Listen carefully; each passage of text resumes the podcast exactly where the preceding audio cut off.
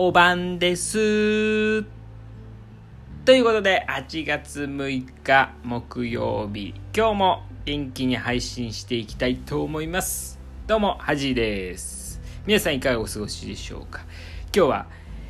えー、岩手でね岩手だけで放送されている、えー、お晩です岩手をこう皆さんに思い出してもらおうかなと思って配信しましたけどお晩です岩手皆さん知ってますかね、まあ、知ってるわけないと思いますけどもまあ僕らがねえー、まあ、中学生、小学生、中学生ぐらいに岩手でやってた、まあ、ニュース番組ですね。はい。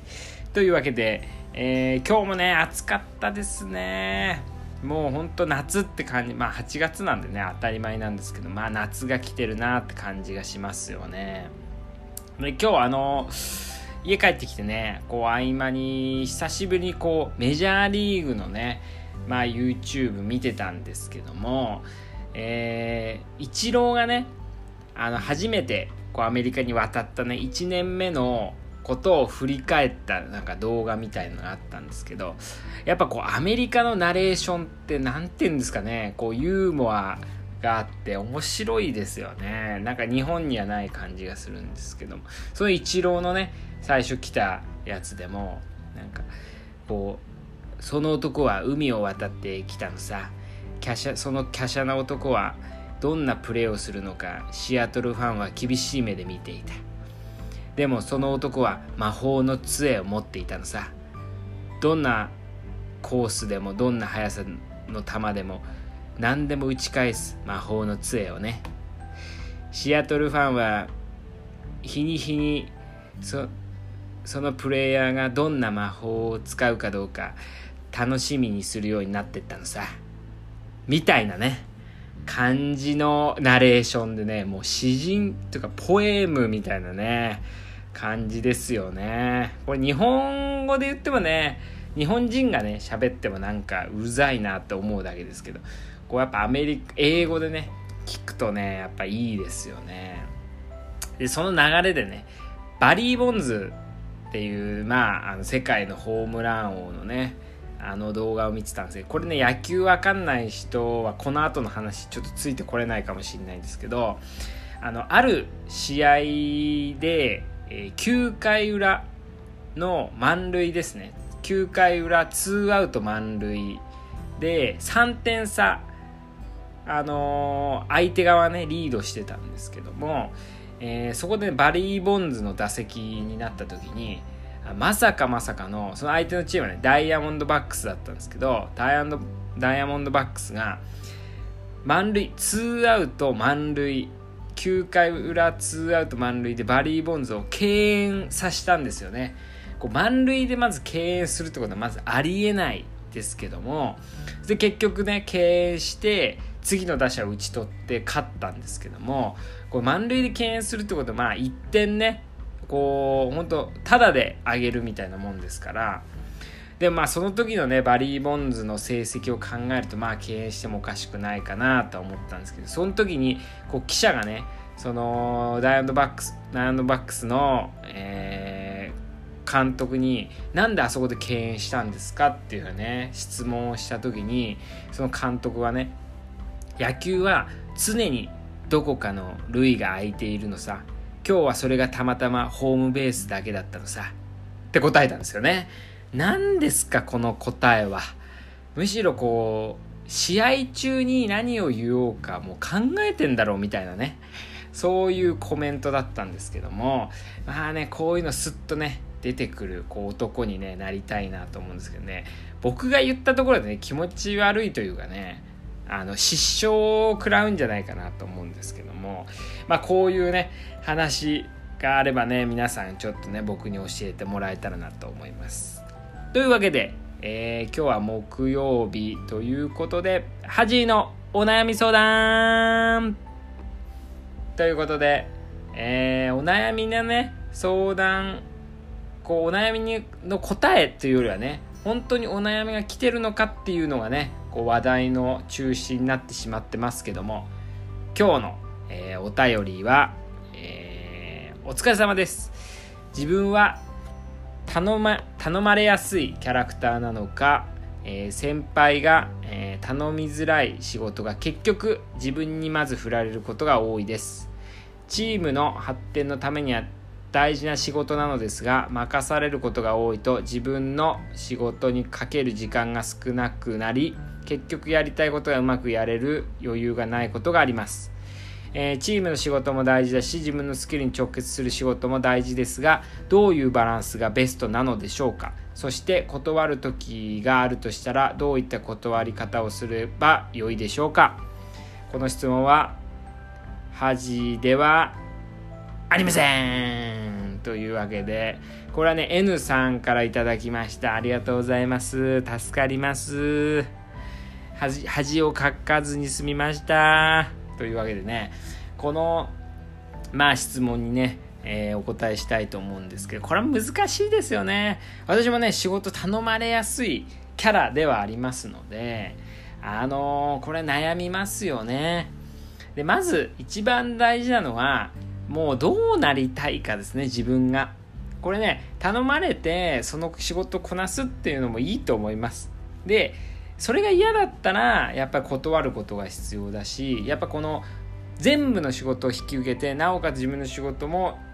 こう全部終わらすっていうのはまず無理無理なのでどっちをこう比重を多くするかってことですよねだからこれじこれはもう本当に自分がどう見られたいかとかどうなりたいかが重要でそれによって人の仕事を多くするのか自分が本当に大事だと思うことをするのかが決まるかなと思いますね。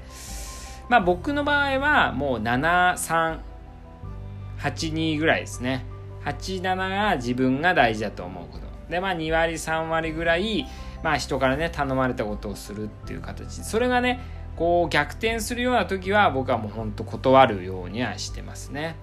であとまあ自分のね居心地のいい割合っていうのはあるんですよねたまにこう本当にね人のとかチームの仕事しないっていう人もよくまあたまにとか結構見かけるんですけどそれ結局あの自分に不都合になるのでそういう極端なのはあんま良くないかなと思うので自分の中で心地いいね割合っていうのを見つけてもらえたらなと思いますね。であと、えー、まあねどうしても振られちゃうっていうのはしょうがないのであの自分がね一番下じゃなければその振られた仕事をもう一回誰かにこううまい具合に分担する役目っていうのをになるっていうのもありかなと思いますね。こうまあ自分にね集中まあ大体そういう人はその人に集中しちゃうんでね仕事は。そういう人にこう自分がねそういう役目だったらそれをまた誰かに振る。まあこれまで疲れるんですけどもこの振る仕事っていうのはね後々こう自分のね力になってくるスキルになってくるかなと思うので、まあ、変な仕事するよりはそういうこの人に適してんなこの人がいいなっていう仕事をうまく振るっていうねことをしてもいいんじゃないかなと思いますね。あとはこれはまあちょっと裏の手ではあるんですけどこうわざとうまくやらない というか頼まれてもうどうでもいい仕事って多分あると思うんですよね。ああだからこれ大事じゃないなみたいな。ただ押し付けてんなって時はもう期限ギリギリまでもうやんない。そうするともう頼んでこなくなるんでまあそういう抵抗もありかなとは思いますね。断りづらい人はね。うん。本当はね最初に断っちゃうのが一番いいんですけど。あとはねえー、っとまあ優先順位をしっかり自分で決めると断れるかなと思いますね。だからこういう仕事はやるとかね。だから自分じゃなくていい仕事は自分じゃなくていいんですね。もっと得意な人がいるような。だからこう頼まれた時にああ何々君そういうのまあねこれもあんまりこうイメージ良くないですけどまあその何々君どうですかとかね、まあ、人を売るような感じになっちゃいますけどまあ自分の方がねやってると思うんだったらまあ同期の中でそういうチームの仕事をもうねから逃げてたりねしてない人のにその上のね先生に「何々君はどうですか?」とかね振るっていうのもありかなと思いますね。でまああとは、まあ、断り方なんですけどもうーんまあ最初はね結構やっぱ気まずいんですよね断る時っていうのはね。相手もええみたいな顔してきますしね。でも断ってくるとあのあこういう仕事は引き受けてくれるしこういう仕事は引き受けてくれないなみたいなことがね相手も分かってくるっていうのとあと振ってる側ね。振ってる側もこいつに振りすぎてんなっていう思いはね絶対あるんですよ。まともな人だったら。なのでこう「あすいません今回はちょっと他の人にお願いします」っていうあの言えばあっちも「あいつもごめんね」ってなると思うんですよね。むしろそうなんない人もういつも自分ばっかりに頼んできてちょっと断っただけで嫌な顔をする人は、まあ、どうせ大したことないのであんまりこう気にしなくていいかなむしろそういう人の仕事は全部断ってもいいかなとか思っちゃいますねなのでまあそういう感じですかね。だからまずは、えー、自分があとね顔大事ね。顔。顔大事ですね。こう断る時ああ申し訳ないですみたいなね。顔が。やっぱこの顔の練習ねも大事かなと思いますね。なのでまずはまとめるとまずはまあ自分がどうなりたいか。そして自分の心地いい割合っていうのをねしっかり。だから10-0じゃないんですよ絶対。まあ64かもしんないし82かもしんないしね。それをちょっと調節するそれを理解するっていうのはままず大事。その中でまあ優先順位をつけてまああとはこう自分はえー、なんかほとんどの人は嫌がってるけど自分はそんな苦じゃないこと好きじゃないけど苦じゃないことってあると思うんですよ。僕も人前で発表するっていうのはみんな嫌がるんですけど僕はあんまり苦じゃないのでそういうのを優先してやるとまあこいつはチームのためにやってくれてるな感が出るので、まあ、そういうのをうまく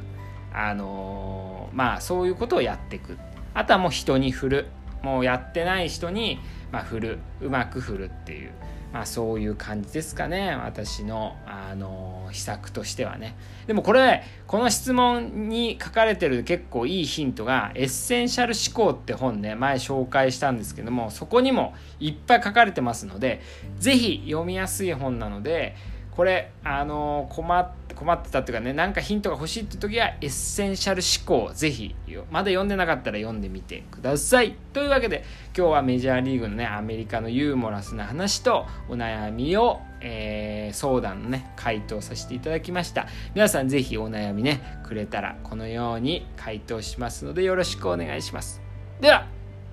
ありがとうございました。